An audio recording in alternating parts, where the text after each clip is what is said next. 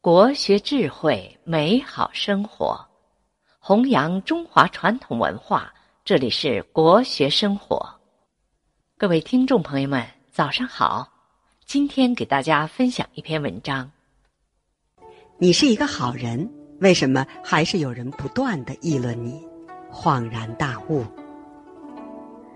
先来看一个故事。唐太宗问许敬宗：“我看满朝的文武百官中，你是最贤能的一个，但还是有人不断的在我面前谈论你的过失，这是为什么呢？”许敬宗回答：“春雨贵如油，农夫因为他滋润了庄稼而喜爱他，行路的人却因为春雨使道路泥泞难行而嫌恶他。”秋天的月亮像一轮明镜，辉映四方。才子佳人欣喜地对月欣赏，吟诗作赋；盗贼却讨厌他，怕照出了他们丑恶的行径。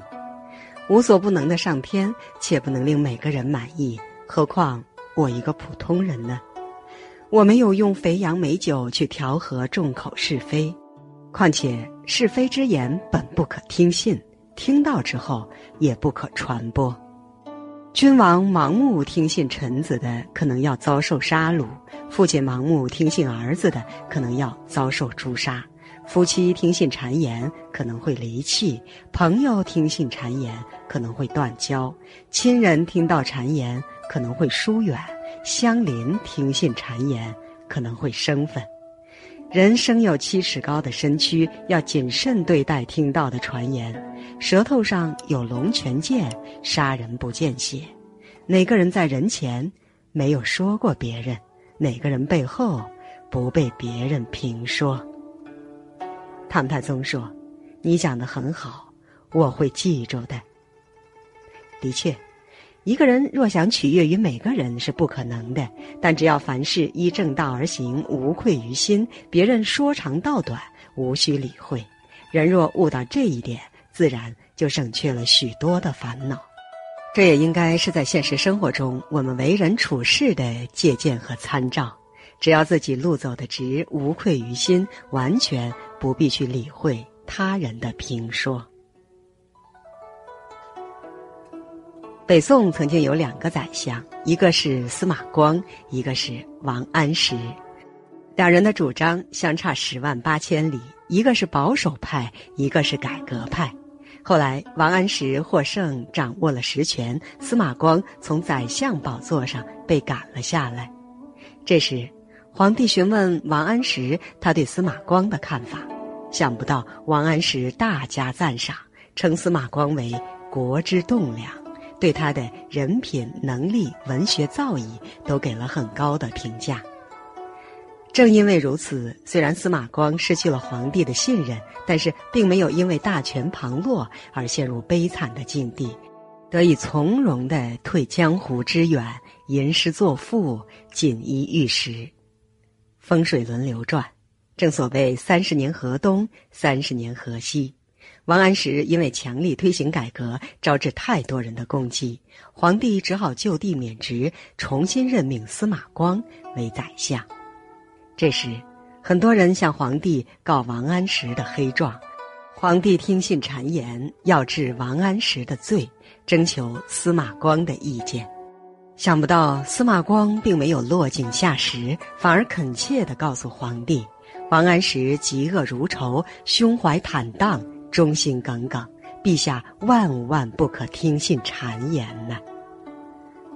皇帝听完司马光对王安石的评价，说了一句话：“卿等皆君子也。”这就是君子之争，坦荡荡。君子和小人最大的不同是什么呢？君子风范是只埋头做事和解决问题，不妄谈是非和做人。对事不对人，就事论事。小人特征是不谈问题本身，却喜欢对人指手画脚，擅长针对人，善于人身攻击，却不想如何解决问题。君子是和而不同，即使我虽然不同意你的观点，但是我绝对敬重你的人格。事情之外，还是朋友。小人则同而不和，表面上喜欢客客气气，实际上内心对你一万个不认同，而且瞅准时机，暗地里对你使坏，这是非常卑劣的人格。小人最狠的一招是什么呢？他们在攻击一个人之前，会想方设法的先给这个人头上扣上一顶帽子，给他贴标签儿，从人品和道德上先把这个人全部否定，这样他所有的解释都是苍白的。这其实是兵法的上上策：上兵伐谋，诛人先诛心。所以我宁可得罪君子，与君子为敌，也不要讨好一个小人。更不愿意接受小人的好意。送给大家一句话：远离小人，远离是非，只解决问题，不妄议他人，尊重每一个愿意解决问题的人，包括你的敌人。再送给各位几个字：愿你这样做人。我选择厚道，不是因为我笨拙。因为我明白，厚德能载物，助人能快乐。我选择善良，不是我软弱，因为我明白，善良是本性，恶必遭报应。我选择忍让，不是我退缩，因为我明白，忍一忍风平浪静，让一让天高海阔。我选择宽容。不是我怯懦，因为我明白，宽容是美德，美德没有错。我选择糊涂，不是我真的糊涂，只是不愿计较，从而大度应对。难得糊涂，笑看世态。我选择真诚，我有话就直说，因为我明白，违心奉承是应付。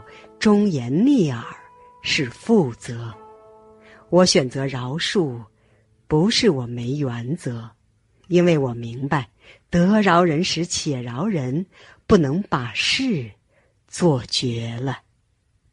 我重情义，不是我太执着，因为我割舍不了那份缘分，不想掩饰内心的情感。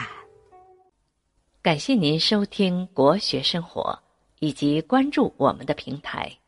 欢迎大家在文章底部点赞、看并留言，也欢迎大家积极转发分享这篇文章给更多的朋友。